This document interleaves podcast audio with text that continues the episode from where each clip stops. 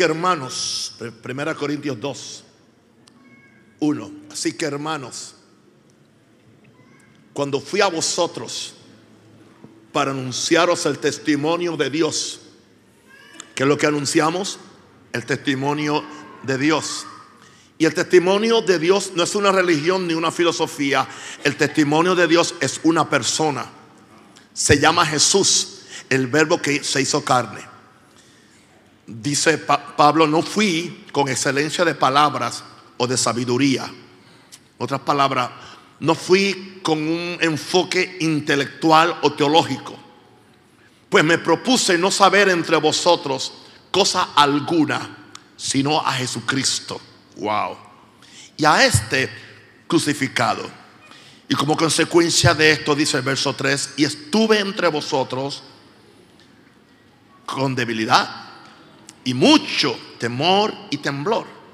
Esa es la actitud de humildad de un verdadero hombre de Dios que se siente débil, siente temor y temblor ante la gran responsabilidad de traerle la palabra o los oráculos de Dios al pueblo.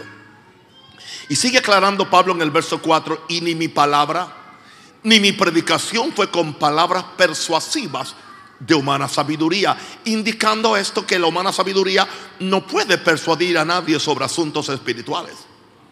¿Y cómo él lo hizo entonces? Sino con demostración del Espíritu y de poder. Demostración del Espíritu y de poder. Eso habla de la demostración del Espíritu Santo. Que los oráculos de Dios tienen que venir en el poder y la revelación del Espíritu Santo. Y él dice, el propósito de esto es para que vuestra fe no esté fundada en lo que los hombres saben, en la sabiduría de los hombres, sino que, que vuestra fe esté fundada en el poder de Dios. Estoy hablando en esta noche del fundamento correcto para tu fe. La semana pasada hablamos de los siete puntales para tu fe, para una fe firme.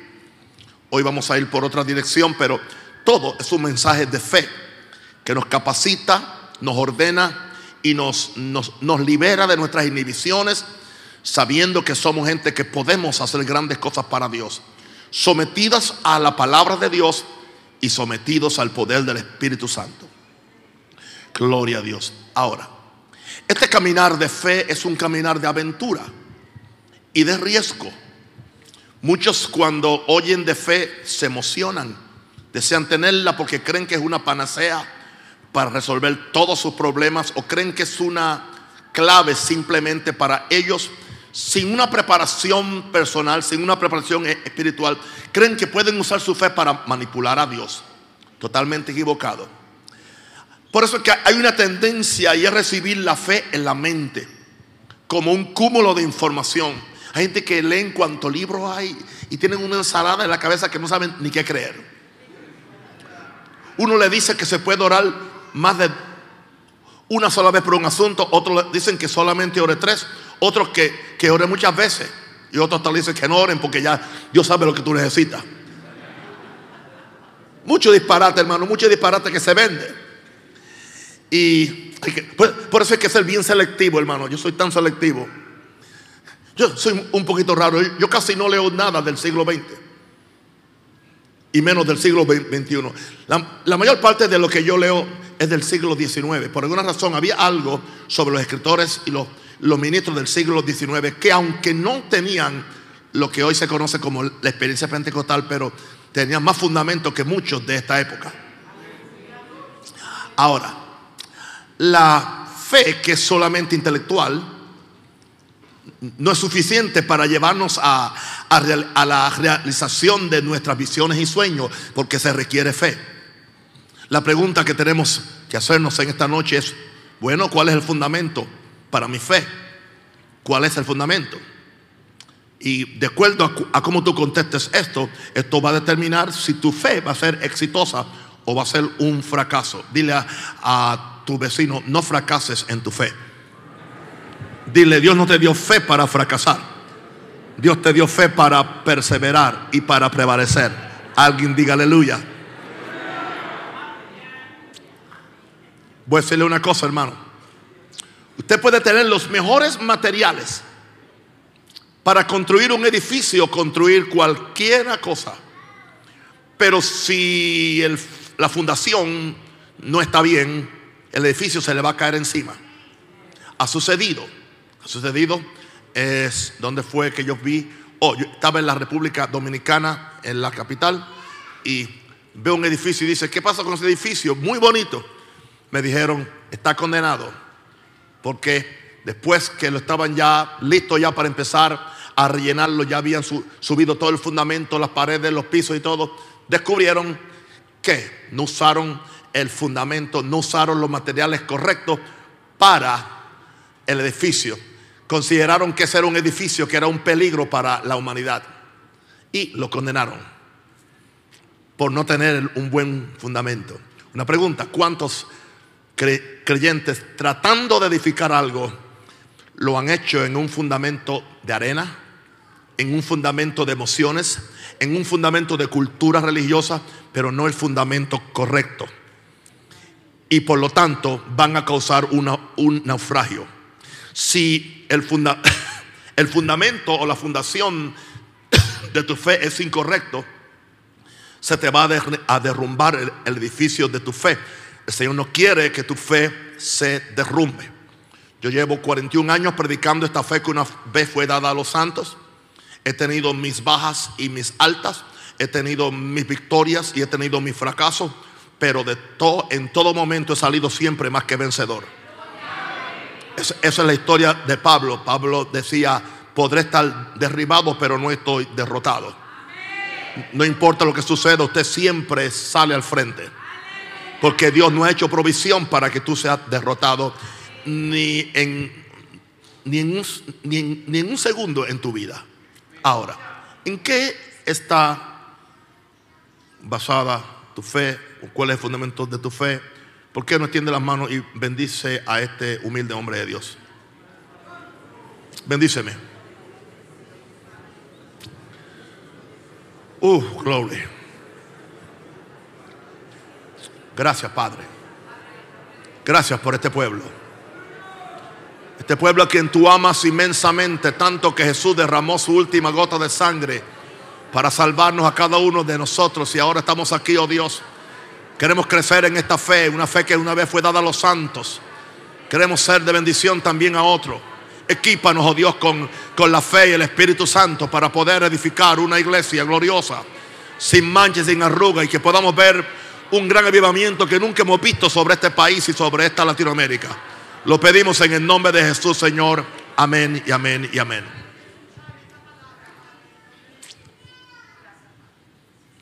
Hay dos palabras que van a determinar tu fe. La palabra de los hombres o la palabra de Dios. Si, si hay algo que yo he entendido es que hay una cosa que se llama palabra de Dios. Hay una cosa que se llama los oráculos de Dios. La Biblia no contiene la palabra de Dios. La Biblia es la palabra de Dios. Tú puedes tomarla por lo que lees y por lo que dice y por lo que promete. Y si tú le crees a Dios y tu vida está bien, tú vas a recibir los beneficios de esa palabra. Tú nunca podrás tener fe dudando la integridad, la infalibilidad, la inspiración de las Santas Escrituras, porque los santos hombres de Dios hablaron siendo inspirados por el Espíritu Santo. Y toda la escritura es inspirada por Dios, útil para enseñar, para corregir, a fin de que el hombre de Dios sea perfecto, enteramente preparado para toda buena obra. Ahora, tú no puedes equiparar la palabra de Dios con la palabra de los hombres y tampoco puedes equiparar la palabra de los hombres con la palabra de Dios. En Romanos 3 nos dice el apóstol Pablo, ¿qué ventaja pues tiene pues el judío? o de que aprovecha la, la circuncisión mucho en todas maneras. Y miren lo, lo interesante, a los judíos se les ha confiado la palabra de Dios, pero una palabra, ¿qué hicieron con la palabra que se les confió? Una palabra, ¿qué usted está haciendo con la palabra de Dios que se le está confiando a ustedes? ¿Es solamente para una reunión? ¿Es solamente para usted cumplir un requisito espiritual o religioso? No, debe ir más allá. Dice Pablo, se les ha confiado la palabra de Dios. Se le dio eh, la palabra de Dios. Pero aunque se le dio la palabra de Dios, dice el verso que sigue, algunos de ellos han sido incrédulos. No creyeron la palabra de Dios. Dice Hebreos 2 que no mezclaron la palabra con fe, por lo tanto nunca entraron en el reposo. Hermano, tú tienes que mezclar la palabra con fe para que entres en reposo, porque hay un reposo para el pueblo de Dios. Sigue Pablo diciendo en el mismo verso 3, su incredulidad habrá hecho nula la fidelidad de Dios. En otras palabras, vamos a medir la fidelidad de Dios por lo que alguien haga respecto a la palabra o por lo que no haga. Tu fe no puede estar fundada en el testimonio de lo que le pasó a alguien cuando recibió el milagro, pero tampoco puede estar fundada en el testimonio de alguien cuando no lo recibió. Nos podemos inspirar con el milagro de alguien, nos podemos motivar con la victoria de otro, pero tu milagro y tu victoria es personal. Tu caso es individual. Tú tienes que hacer tu propia batalla de la fe. Tú tienes que pelear tu propia batalla de, de la fe. Porque aquí dice, algunos de ellos fueron incrédulos y dice Pablo, ¿acaso su incredulidad habrá hecho nula la fidelidad de Dios? Y Pablo con ese espíritu apostólico y profético que él cargaba. Dice, de ninguna manera. Yo creo que aquí él cambió el tono de voz. Qué pena, ¿verdad? Que la Biblia no tiene tonos de voces, pero yo puedo ver en Pablo el tono de, voz. Hasta aquí él venía hablando en, un tono un poquito bajo. Pero cuando, cuando piensa en esto, eh, ah, es, posible que porque alguien no cree eso haga nula la fidelidad de Dios. En ninguna manera. Como yo hago cuando quiero eh, eh, justificar un punto. Antes bien, especialmente cuando se trata de defender a Dios y su, y, su palabra. Antes bien, sea Dios veraz y todo hombre mentiroso. En otras palabras, si alguien es mentiroso, no es Dios, es el hombre. Si hay un problema, no está en Dios, está en mí. Y ese, ese hombre soy yo mismo. No puedo echarle la, la culpa a Dios aún porque no me sané. Y tampoco voy a juzgarme o voy a juzgar a nadie porque no se sanó. Pero Dios es fiel. Y su nombre es Rafael. Rafael es, yo soy el Dios tu sanador. Como está escrito. Aleluya. Así que Dios es verdad, diga, Dios es veraz. O sea, Dios es verdadero. Y todo hombre, al fin de cuentas, es mentiroso. El mejor de nosotros muchas veces se tira una mentira. Como está escrito. ¿Para qué? Para que seas justificado en tus palabras. O sea, que Dios es justificado en su palabra y venzas cuando fueres juzgado. Tú tienes que entender que tu fundamento tiene que ser la palabra de Dios y no la palabra de ningún hombre. Se hace la hierba, marchítase la flor, más la palabra del Dios nuestro permanece para siempre. Esta es la palabra de fe que predicamos. Porque la palabra que sale de, mi boca no volverá atrás vacía, sino que hará lo que yo quiera, dice Dios. Y aquí dice Jeremías, yo estoy detrás de mi palabra para ponerla por obra. Gloria a Dios, Dios no es hombre para que mienta, ni hijo de hombre para que se arrepienta. Él dijo y no hará, habló y no lo ejecutará. Palabra de fe. Porque la palabra de Dios es viva y eficaz y más cortante que toda espada de dos filos y penetra hasta partir el alma y el espíritu, las coyunturas y los tuernos y, los, y, los, y los tuétanos y discierne los pensamientos y las intenciones del corazón. Ahora mismo te, te lo estás discerniendo mientras yo predico. Y después tú dices que alguien me lo dijo.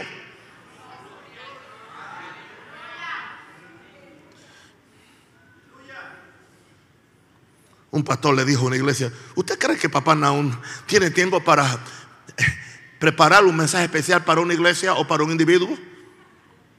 Yo estoy muy, muy, muy ocupado oyendo a Dios. ¿En cuál palabra vas a confiar? Yo voy a confiar en la palabra de Dios. Una pregunta, ¿en qué confió Pedro? ¿En, su, en, en, en él o en la palabra que le dio Jesús? Mientras él estuvo parado en la palabra que le dio Jesús, no se, no se hundió.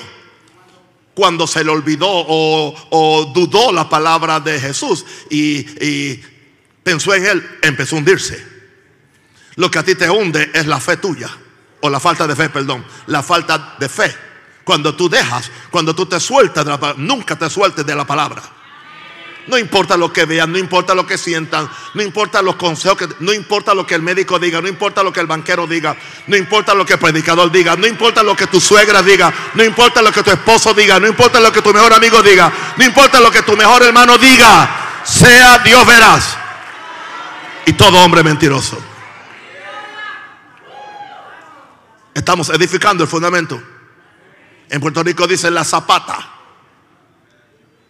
que es el fundamento para subir edificio. Y el primer material se llama la palabra de Dios. Ok, vamos entonces al segundo material. ¿En qué está puesta tu fe? ¿Cuál es el fundamento de tu fe? ¿Confianza en el hombre o confianza en Dios? Ok, al tú considerar la palabra, si es de Dios o no es de Dios, entonces ahora se va a determinar si tu confianza está en Dios o está en el hombre. Nosotros tenemos una tendencia a creer en la palabra, a tener confianza en la palabra que alguien, hay gente que tú no puedes creerle ni confiarle. Te dicen préstame, pero no, no, no, no, no te van a pagar. Tú lo sabes, no le prestes. Y después que le prestes, no digas que quiero una reunión conmigo para que yo obligue que te paguen, porque Tú no me preguntaste a mí para, para tomar prestado o dar prestado, así que tampoco me pregunta a mí para que yo resuelva el problema. Entre, ustedes o vayan a la justicia si no pueden. Yo no soy partidor o árbitro o juez de nadie aquí. Yo no le presto a nadie. ¿Y qué usted hace? Doy. De acuerdo a mis recursos.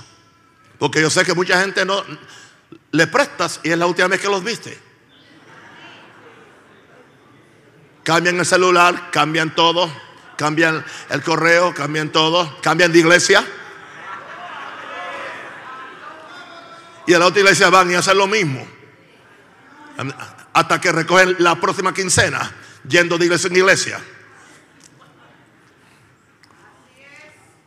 Confianza en Dios, diga, ten confianza en Dios.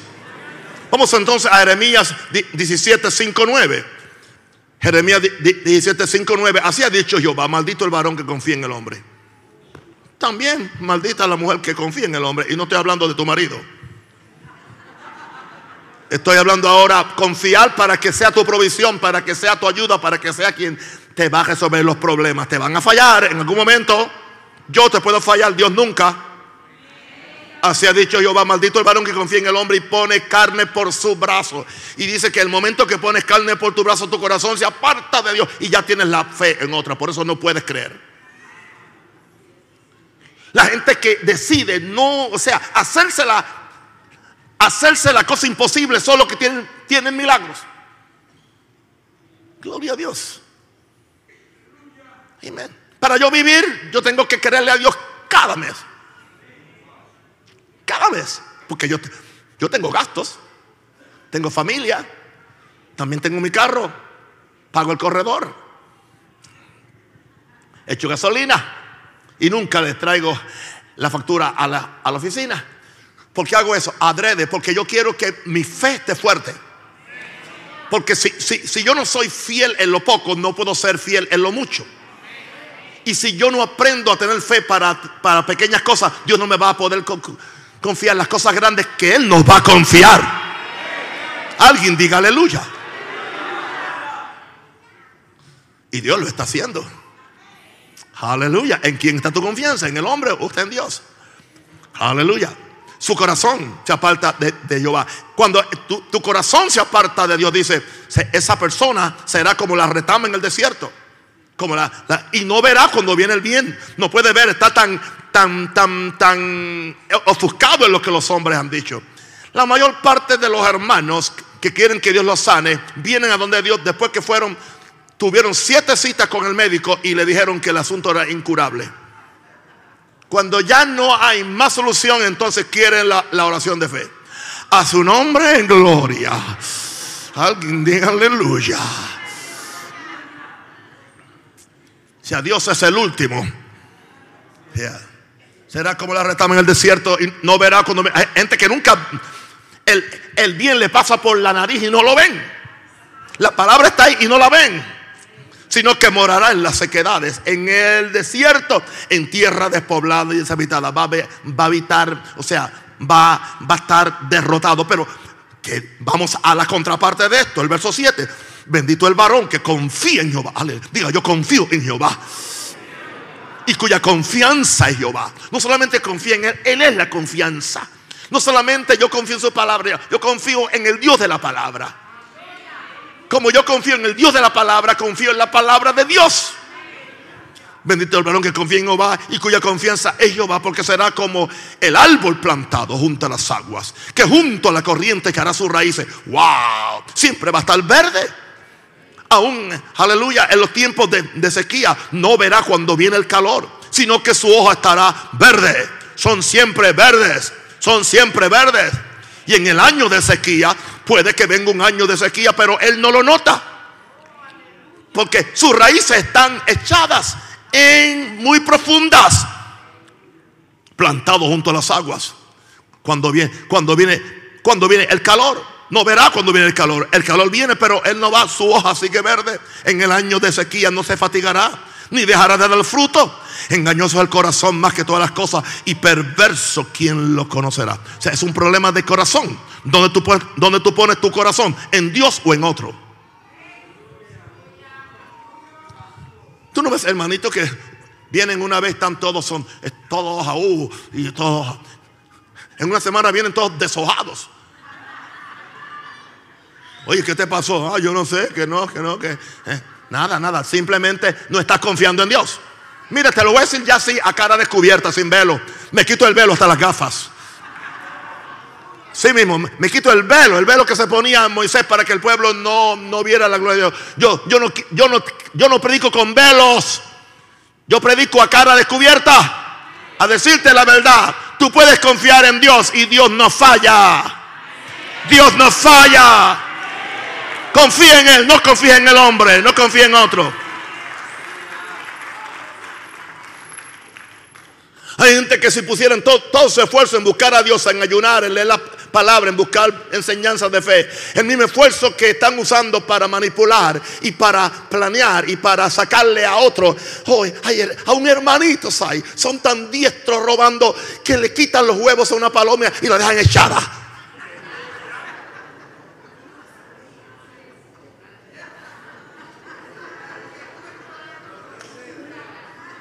Hello. Yo he conocido personas que hace, más de 20 años que están tratando de ser ricos. Y si en vez de tratar de ser ricos se hubieran puesto a hacer algo para ser ricos, ya fueran ricos. Y siempre cuando me gana el premio, en Puerto Rico le, le decimos el gordo. Cuando me saca el gordo en la lotería. Y siempre están pensando, if, if, if. No, no, no hay un if. Si, si algo sucede, Ah, si me pego, si me cae, si me cae el número, si me cae la suerte. Hermano, yo no tengo suerte, yo tengo bendición. Y la bendición viene porque yo busco a Dios. Yo le creo a Dios.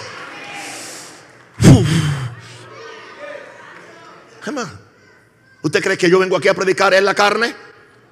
Simplemente porque tengo los puntos y tengo los bosquejos de muchos mensajes. No, yo, pago un precio ante el Señor. Yo estoy buscando a Dios en oración, en ayuno, en búsqueda, hablando al Espíritu Santo desesperadamente, orando por ustedes, orando por mí, para que la palabra no vuelva atrás vacía y que ustedes se conviertan en lo que Dios quiere que sean gente de fe, porque el justo por su fe vivirá. Aleluya. Alguien dé un aplauso a Jesús. Jesus.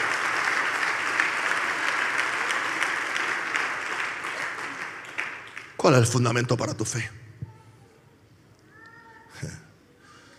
¿Sabe? El problema de alguna gente, entramos al punto 3. El problema de alguna gente es que ellos se creen que son muchos, que son demasiados. Son muy creídos. Creen que son super espirituales. Creen que son tan grandes. Creen que lo saben todo. La gente más difícil para tú enseñarle algo son los que han ido a los institutos bíblicos. Porque ya tienen un cartón pero no tienen a Dios.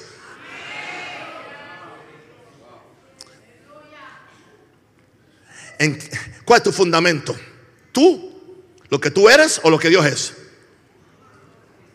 Oh, yo soy esto. Ponte a escuchar a la gente, ponte a escucharla. Yo soy, yo, yo no hablo tanto, yo prefiero escuchar. Yo, cuando tengo una persona con la cual yo me encuentro por, primera vez, yo lo dejo y enseguida me despliega todo su vanidad y su conocimiento y lo que es. Y digo, ajá, yo hice esto, yo tengo esto, yo tengo esto, yo tengo esto. Y, enseguida me tiran, aquí está la tarjeta. Y la mayor parte de las tarjetas que me dan, yo la uso para sacarme cositas de los dientes.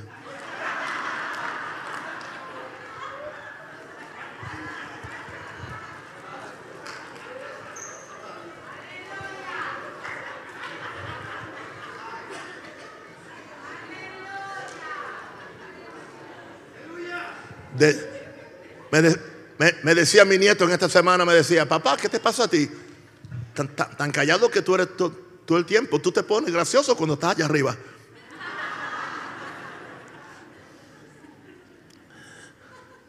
Aleluya. Mi fundamento no soy yo.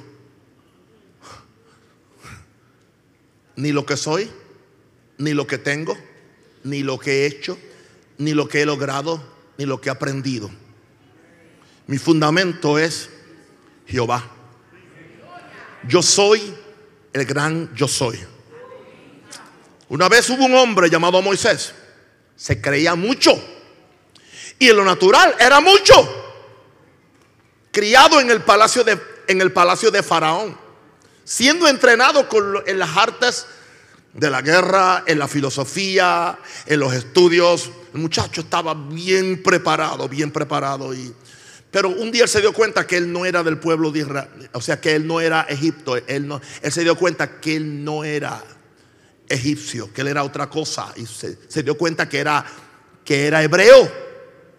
Posiblemente lo descubrió cuando se estaba bañando. No, estoy en serio. Él descubrió.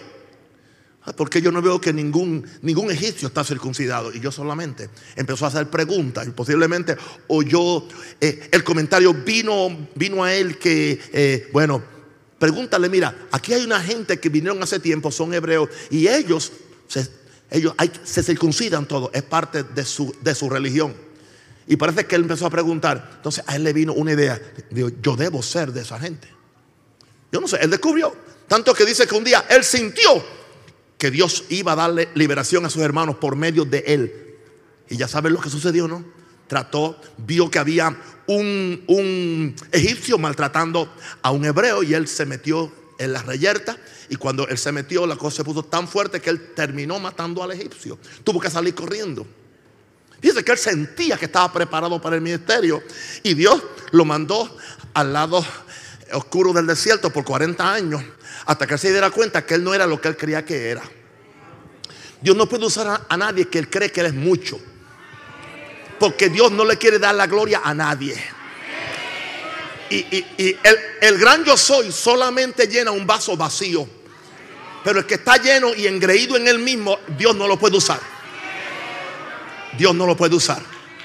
Entonces, como Dios lo ama tanto, lo quiere tanto, lo va a llevar a un lugar hasta que lo vacíe del mismo. A su nombre, gloria. A sea. Aleluya. Bien, Éxodo 3, Éxodo 3, 9 al 14. Dios le está hablando a, a, este muchacho, a Moisés, y le dice el clamor. Esto es, esto es 40 años más tarde, después de aquella triste experiencia. El clamor pues de los hijos de Israel ha venido delante de mí y también he visto la opresión con que los egipcios los oprimen. Ven por tanto ahora y te enviaré a Faraón. Ahora Dios lo quiere enviar para que saque de Egipto a mi pueblo, los hijos de Israel. Entonces Moisés respondió, ¿quién yo soy para que vaya Faraón y saque de Egipto a los hijos de Israel? Dios dijo, encontré a alguien a quien yo puedo usar porque él dice quién yo soy. En otras palabras, yo soy nada, yo soy nadie. A este sí lo puedo enviar. Así que está listo el hombre. Entonces le dice Dios, ve, ve. No importa quién tú eres o quién tú no eres. La diferencia la va a hacer que yo estaré contigo. Y quiero decirte algo. Lo que va a hacer la diferencia en tu vida es que Él está contigo. Es una de las de las promesas más grandes y gloriosas de toda la Biblia. Yo estaré contigo. Yo estaré contigo. Yo estaré contigo. No temas ni desmayes. Yo soy tu Dios que te esfuerzo. Siempre te ayudaré. Siempre te sustentaré con la diestra de justicia. Hermano, con credenciales como esas tú no puedes ser vencido.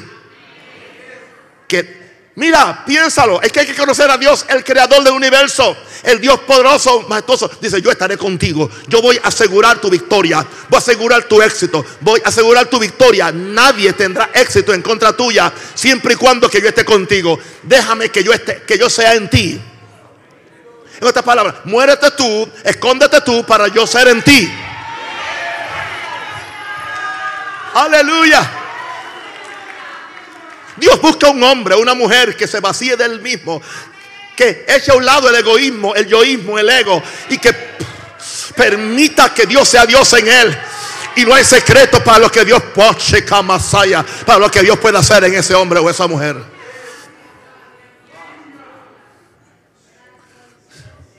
Hoy me decía un pastor aquí de, los míos en el país, me decía por un, por un mensaje que me mandó, decía, papi, todavía yo no he muerto mil muertes, pero sé que me van a tocar.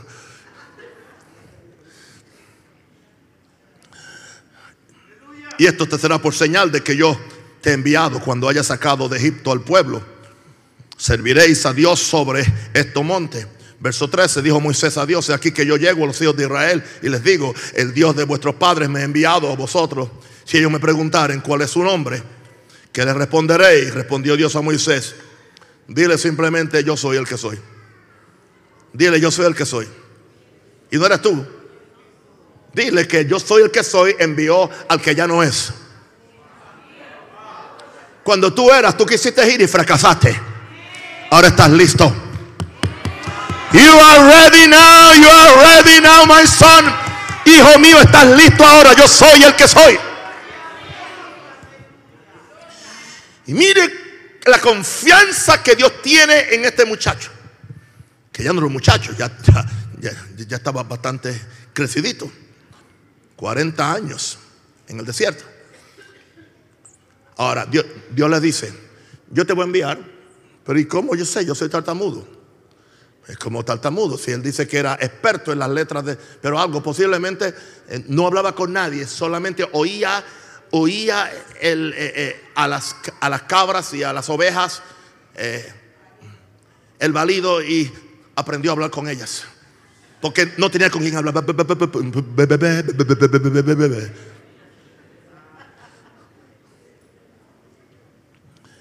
¿Quién va a ir? Tú no vas a ir. Yo voy a ir. Yo voy a ir dentro de ti. Y mira, ¿sabe una cosa? Tú, tú vas a ir y te vas a aprender, le dice Dios. Tú te vas a convertir en Dios para Faraón.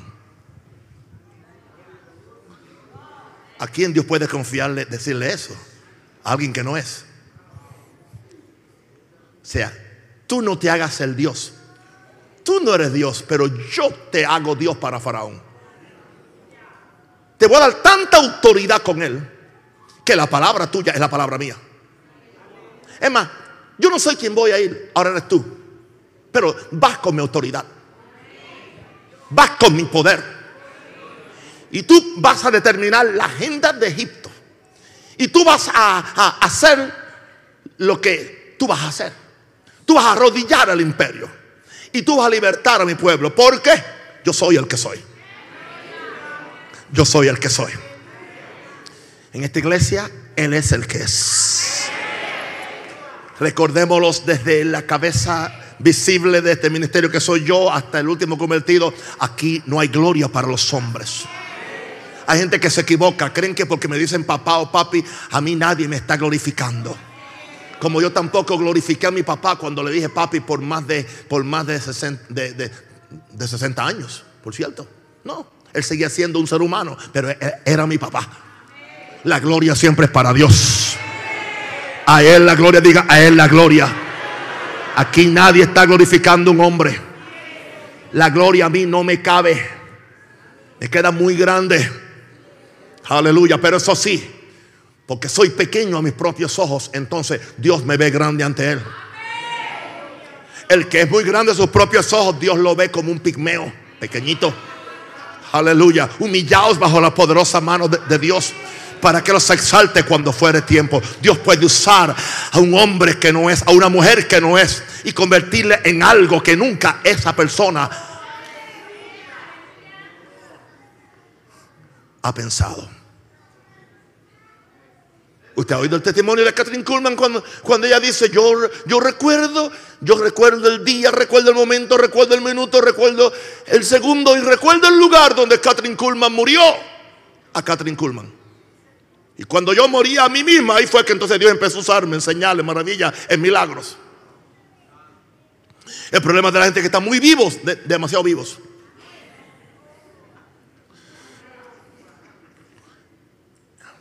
Tu fundamento es lo que tú eres o lo que Dios es.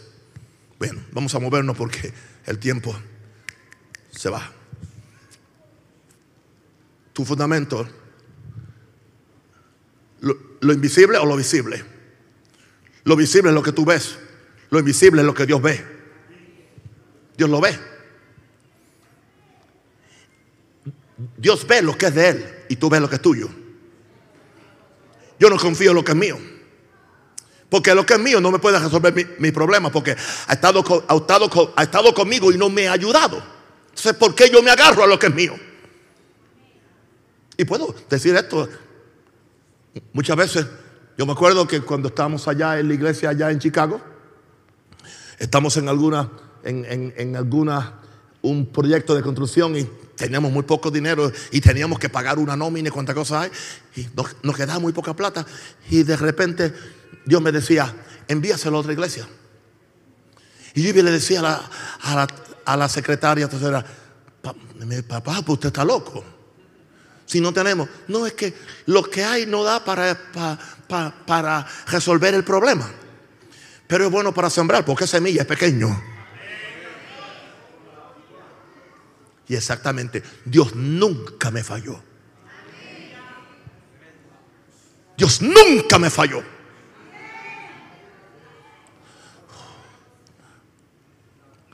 Porque yo, ¿sabes? El, nuestro, tenemos tanta fe en lo visible y no en lo invisible.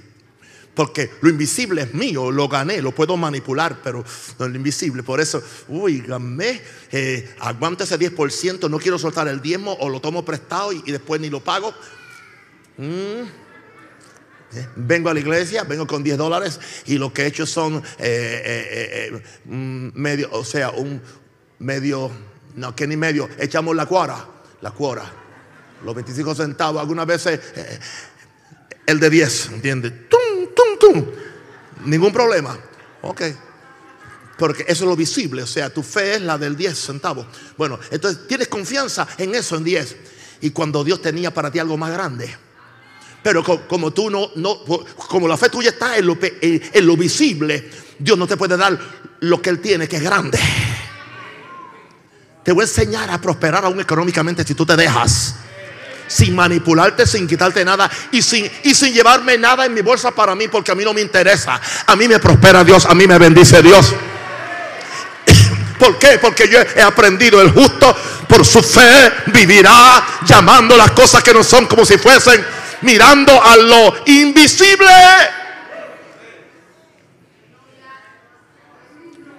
Vamos a ver la palabra. ¿Dónde está eso? Está en, en 2 Corintios 4, 18. No mirando nosotros las cosas que se ven, sino las que no se ven. Pues las cosas que se ven son temporales, pero las que no se ven son eternas.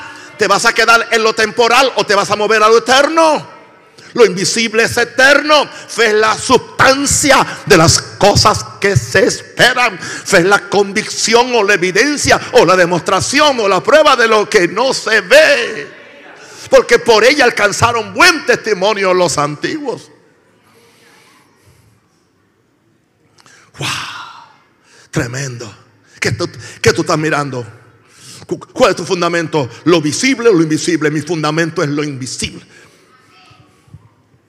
Yo sé que ustedes van a cambiar y están cambiando. Yo no los veo como los veo. Yo los veo como Dios los ve. Por eso yo les confieso a ustedes que son bendecidos, que son prosperados, que están sentados en lugares celestiales, que son cabeza y no cola, que están arriba y nunca abajo. Así es que Dios los ve. Y así yo te quiero ver y quiero convencerte que te veas así.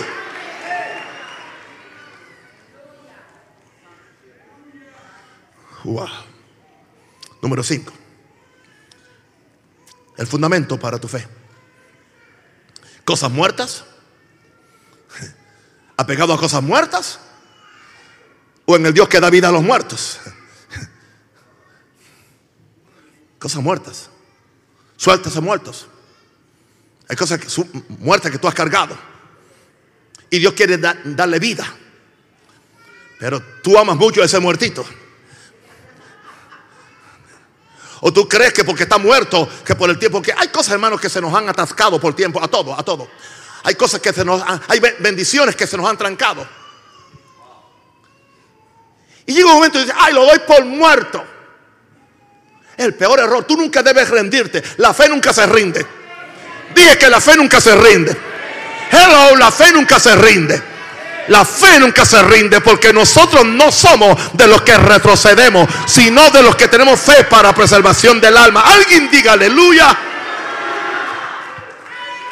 Me caigo, me levanto. Me caigo, me levanto. Me caigo, me levanto. Me caigo, me levanto. Pierdo y vuelvo a pelear. Pierdo y vuelvo a pelear. Llega un momento que, que, aleluya, que el diablo se va a rendir. Porque Él no quiere, Él sabe que mayor es que teme que que está en el mundo. Pero a mí se me olvida y a ti también. Porque estamos hablando de cosas espirituales. Esto no es emocional. Esto no es ni doctrinal, ni aún teológico, y menos filosófico. Esto es espiritual, la fe es espiritual. La fe es un espíritu. Oh, Jesús. Oh, gloria a Dios. cosas muertas o en el Dios que vive de los muertos, un hombre que Dios, Dios lo llamó y descubrió que él, tanto él como su esposa estaban los dos muertos. 99 años ya y la, la mujer tenía menos años, pero aún así dice que ella estaba como muerta, su, su matriz estaba muerta, era estéril, estaba muerta. Pero ¿qué sucedió? Dios se le aparece y mire lo que le dice en Romanos 4, 17 citando a Génesis, como está escrito, le dice Dios, te he puesto por padre de muchas, te he puesto. En el tiempo pasado de Dios es el tiempo de tu fe. No te voy a poner, te he puesto, ya eres, ante mí ya eres. En el reino espiritual, cree lo que está en el reino espiritual, no crea lo que está en el reino visible. Como está escrito, te he puesto por padre de mucha gente. Mucha gente criticó a John Cho, lo criticó por visualizar envidiosos todos. Porque ninguno pudo tener la iglesia más grande del mundo como él la, como él la tuvo. En alguna forma, John Cho capitalizó la visualización, la visión, la oración, la cuarta dimensión o lo que sea, pero el hombre, el hombre alcanzó lugares de fe que muy pocos hombres en, en este siglo pasado alcanzaron. Hay gente que escribieron libros, escribieron tratados, escribieron folletos, escribieron cuantas cosas. Usted va al internet y usted encuentra miles de, críticas, pero ninguno de ellos hizo lo, que él hizo. Así que a mí no me importa los que me critiquen o, los que me digan perro o lo que sea. No me, no me interesa. Yo voy a hacer lo que Dios, Dios me mandó a hacer. Y por primera vez digo libremente algo que Dios me dijo hoy. Me dice, tú no vas a dejar tu legado en, en en ningún libro, aunque tú escribes libros. Tú vas a dejar tu, tu legado en personas. Que van a agarrar tu espíritu, van a agarrar tu doctrina, van a agarrar tu fe, van a agarrar tu llamado y lo van a llevar a la próxima y próxima y próxima generación. Alguien diga aleluya. Oh, Jesus Christ. Oh. Jesus Christ. Te he puesto por padre de mucha gente delante de Dios. De, ¿Dónde estaba él delante de Dios? En la presencia de Dios. ¿Y qué, y qué hizo? ¿Qué hizo cuando estuvo ante Dios? No tuvo otra que creer. Queremos que se nos resuelvan los asuntos, pero no pasa. No haces un ayuno.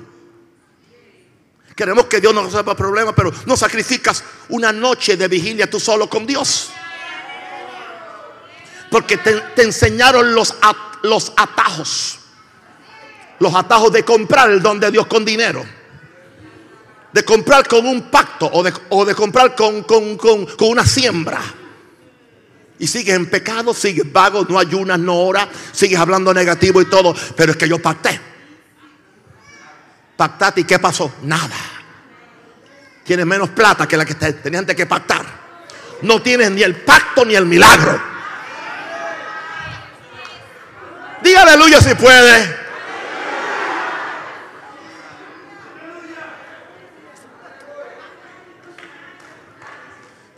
Y tú, y tú sabes lo que pasa con hay gente que parte y dice, wow, sí, pero de repente me, pegué una. Sí, también pasa cuando tú vas al casino. Gasta y gasta y gasta y gasta y gasta y tira y tira y tira y nada. Un día, de repente, sale la moneda. Pero después otra vez, las mismas monedas las, las pones otra vez. Y tú dices, ¿por qué la jugué? Porque entras en la avaricia. Vamos a dejar eso así. Vamos a dejarlo ahí, diga su nombre, ¿eh? Oh, glory.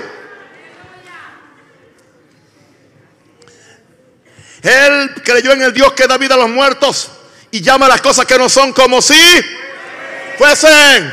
Dios va a resucitar tu muerto. Tu situación muerta. Ese milagro muerto. Ese esposo muerto. Esa economía muerta. Esa visión muerta ese ministerio muerto, créelo. Ok. Bien. Está hablando hace rato.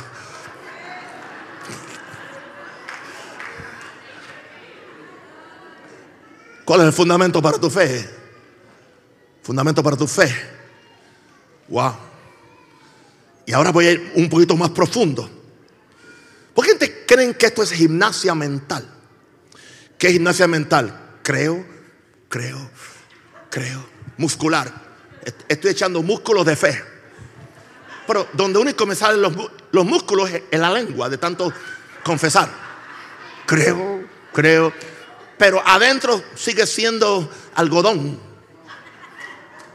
No tienes nada adentro edificado. No tienes la estructura de fe.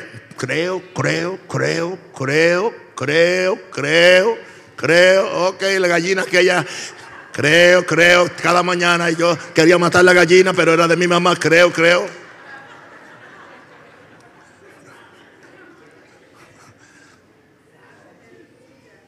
Y yo sé que hay, que creer. Pero aún tu fe no puede estar en tu propio creer ni en tu propia fe. Vamos a ver. Ya saben, ya saben ¿Por qué ustedes han oído este mensaje o otro mensaje con los mismos versos? Porque la palabra es la misma. Gloria a Dios. Y respondiendo uno de la multitud dijo, maestro, traje a ti, Marcos 9, 17, traje a ti a mi hijo que tiene un espíritu mudo, del cual donde quiera que le toma, le sacude y echa pumarajos y cruje los dientes y se va secando. Y dije a tus discípulos que lo echasen fuera y no pudieron no pudieron.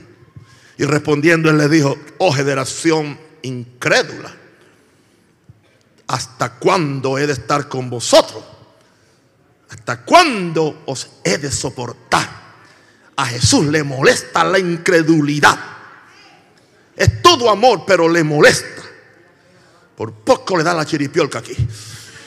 Oh generación incrédula, ¿hasta cuándo lo vas a soportar? ¿Hasta cuándo? ¿Hasta cuándo? Pero tráigamelo. Y se lo trajeron. Y cuando el Espíritu vio a Jesús, wow, qué interesante que el Espíritu vio a Jesús y reaccionó diferente que cuando vio a todos los discípulos. Así que yo prefiero un Jesús y no 12 discípulos incrédulos. Y cuando el Espíritu vio a Jesús, sacudió con violencia al muchacho, quien cayendo en tierra se revolcaba echando espumarajos. Jesús preguntó al Padre, ¿cuánto tiempo hace que le sucede esto? Él dijo, desde niño. Y muchas veces le echa en el agua, en el, en el fuego y en el agua para matarle, pero si puedes, si puedes hacer algo, si puedes hacer algo. Ten misericordia de, nosotros. What? Está bien. Y ayúdanos. Jesús le dijo, ¿qué usted dijo? Que si yo puedo hacer algo. Usted se olvida con quién está hablando. Usted no sabe que yo soy Dios en los cielos y en la tierra. Usted no sabe que la, mar y los vientos me obedecen. Usted no sabe que yo, yo levanté a Lázaro. Usted no sabe que tengo el poder para, para, convertir el agua en vino, multiplicar el pan. Y, usted me está diciendo que si yo puedo. Mire, Señor, el problema no lo tengo yo, es usted. si usted puede creer.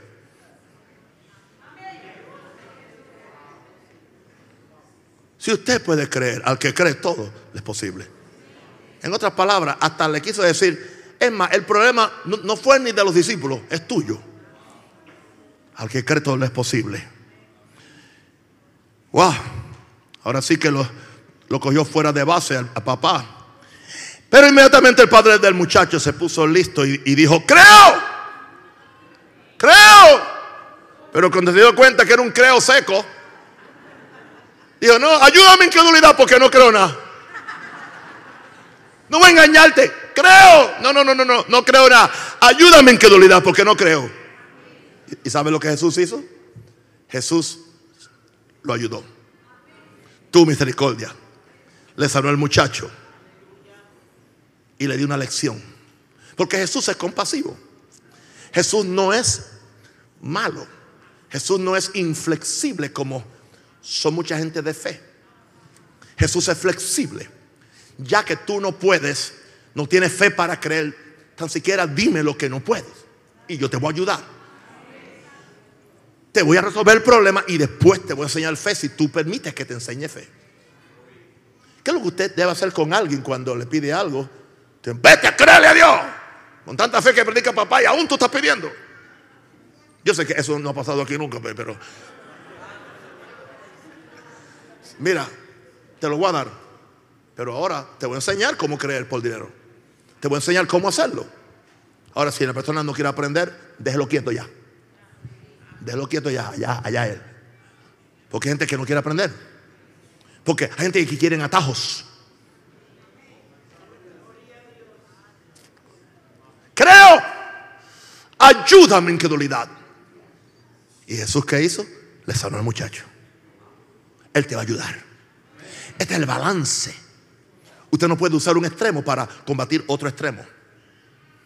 Hay veces que tú no estás, no puedes creer, por la razón que sea, no puedes creer. Estás deprimido, está, la situación es tan pesada, pero entonces necesitas un Jesús al frente tuyo. O un discípulo de Jesús no un estudioso de, Jesús. Porque aquellos cabezones, ninguno pudo ayudarlo. Pero Jesús viene y le dice, sé sanado. Él está en este lugar en este momento, hermano. Levanta la mano al cielo. Él quiere bendecirte. Él quiere ayudarte. Él quiere sanarte.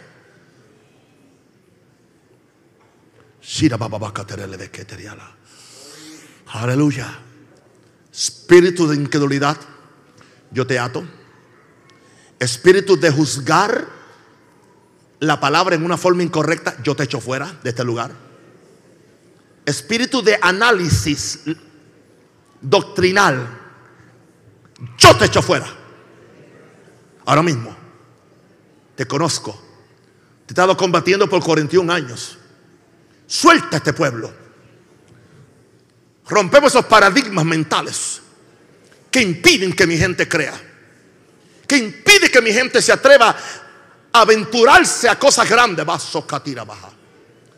Levanta la mano y diga, yo renuncio al espíritu de incredulidad, que es un pecado.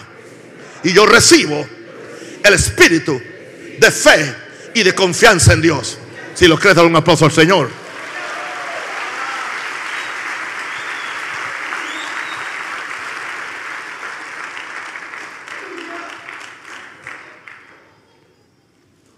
Hablemos de la mente ahora.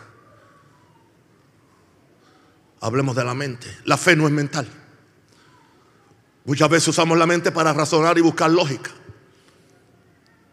Entonces, creemos que llenando la mente de razonamientos y de lógicas pro y en contra, vamos a tener un fundamento para la fe. No, hermano, no, no, no, no, no. El poder no es de tu mente ni de tu lógica. Tu poder, tu fe tiene que estar en el poder de, la fe que hizo el universo. El universo fue hecho por fe. Yo dije que el universo fue hecho por fe. La fe de Dios. Dios tenía, tiene y tendrá confianza en sí mismo porque Él tiene confianza en su palabra. Volvemos a Hebreos 11. Es pues la fe, la certeza de lo que se espera, la convicción de lo que no se ve, porque por ella alcanzaron buen testimonio los antiguos. Por la fe, verso 3, entendemos haber sido constituido el universo por la palabra de Dios, de modo que lo que se ve fue hecho de lo que no se veía. ¿Dónde está tu fe en el poder de tu mente para razonar? Hermano, tú no vas, tú no puedes, tú no puedes, hay cosas que tú no puedes explicarlas, tú no puedes explicarlas, tú no puedes razonar.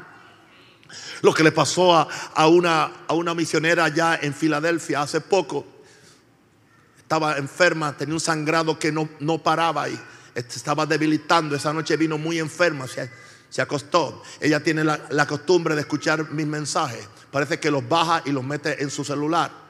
Pero esa noche el celular estaba, supuestamente estaba eh, inactivado. Ella está con ese dolor, con ese sangrado, acostada. Y creo que como a las 2 o las 3 de, de la mañana el celular se activó solo. Y yo salgo predicando en el celular. Uno de mis mensajes se activa. Y es durante un culto de sanidad donde yo estoy reprendiendo la enfermedad y diciendo, sé sanado en el nombre de, Jesús. Y en el momento que ella recibió esa palabra, quedó absolutamente sanada. El testimonio está en Facebook para que usted sepa. Hello. ¿Hay lógica? No hay lógica. ¿Se puede analizar? No se puede analizar. Prepárese para milagros. Desactive su mente y active su espíritu. Traiga todo pensamiento cautivo la obediencia a Cristo. Derribando fortalezas, derribando argumentos que se oponen al tazos ¿Y de dónde vendrá? ¿Y cómo Dios lo va a hacer? ¿Y cómo Dios me va a hacer? Y entiende, y le pregunto a todo el mundo y empiezo a manipular las situaciones. No funciona así, hermano, no funciona así. Atrévete. El Señor te dijo, camina, métete en el agua. El Señor, el Señor te dijo, aleluya, eh, camina por el mar. Yo, voy a abrir el mar. Y, no, pero ¿Y cómo lo vas a hacer? Pero es que yo no entiendo. Es que el mar es muy profundo. Pero es que tú que lo otro. Pero no.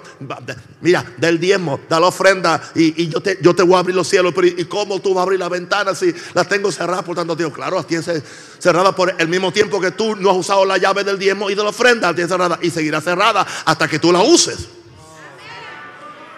Pero está buscando lógica, buscando lógica. Cuando yo lo vea, yo lo hago. Cuando yo lo vea, yo lo hago. Uh, usted ha visto gente que dice, cuando yo, cuando yo tenga cuando una herencia que estoy creyendo de una tía rica, eh, yo voy a dar el diezmo. Y la persona cree que oh, ella es muy buena porque va a dar el diezmo. Tú no estás dando nada porque el diezmo no es, no es tuyo. Tú estás pagando una deuda. Tú no eres buen dador. Aunque el diezmo tuyo sea 10 millones, tú no eres ningún dador. Dador es cuando tú das del 90% tuyo. Tú no puedes darle a Dios lo que te dio ya. El, diezmo es mío, a su nombre, gloria. Sí, es bueno para que mis hermanos denominacionales de, de, Panamá estén contentos que yo creo en el diezmo, porque dicen que yo no creo en el diezmo. Tan nerviosos que creen que la gente de ellos no va a diezmar porque yo el que digo que no hay diezmo. Yo nunca he dicho eso. Pero yo no quiero manipular a nadie y maldecir cada vez que vamos a dar los diezmos. Yo le digo, ya Dios te bendijo.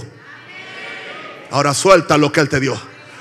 Para que Dios te bendiga más y te bendiga más y más y más y más.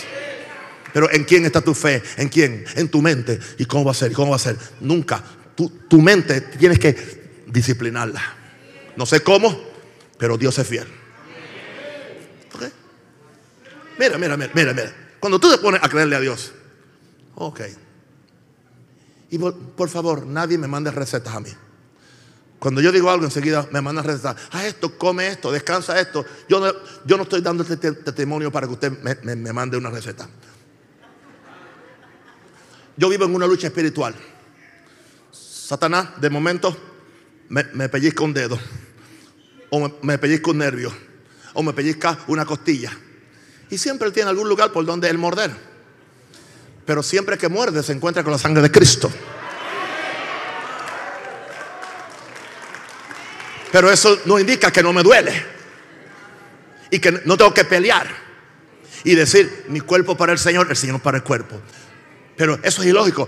Mi cuerpo es para el Señor. Mi cuerpo no es para la fornicación, no es para la mentira, no, es para nada. Como mi cuerpo es para el Señor, yo tengo el derecho a que el Señor sea para mi cuerpo. Y yo creo eso, y creo eso, y creo eso. Y, y saben, en la mayor parte de los tiempos la sanidad se manifiesta rápidamente. Pero eso no indica que no hay una lucha mental. Eso no indica que no hay que luchar. Eso no indica que no hay que pelear. La fe hay que pelearla. Pelea la buena batalla de la fe hecha mano de la vida eterna. Ponte de pie, gloria a Dios.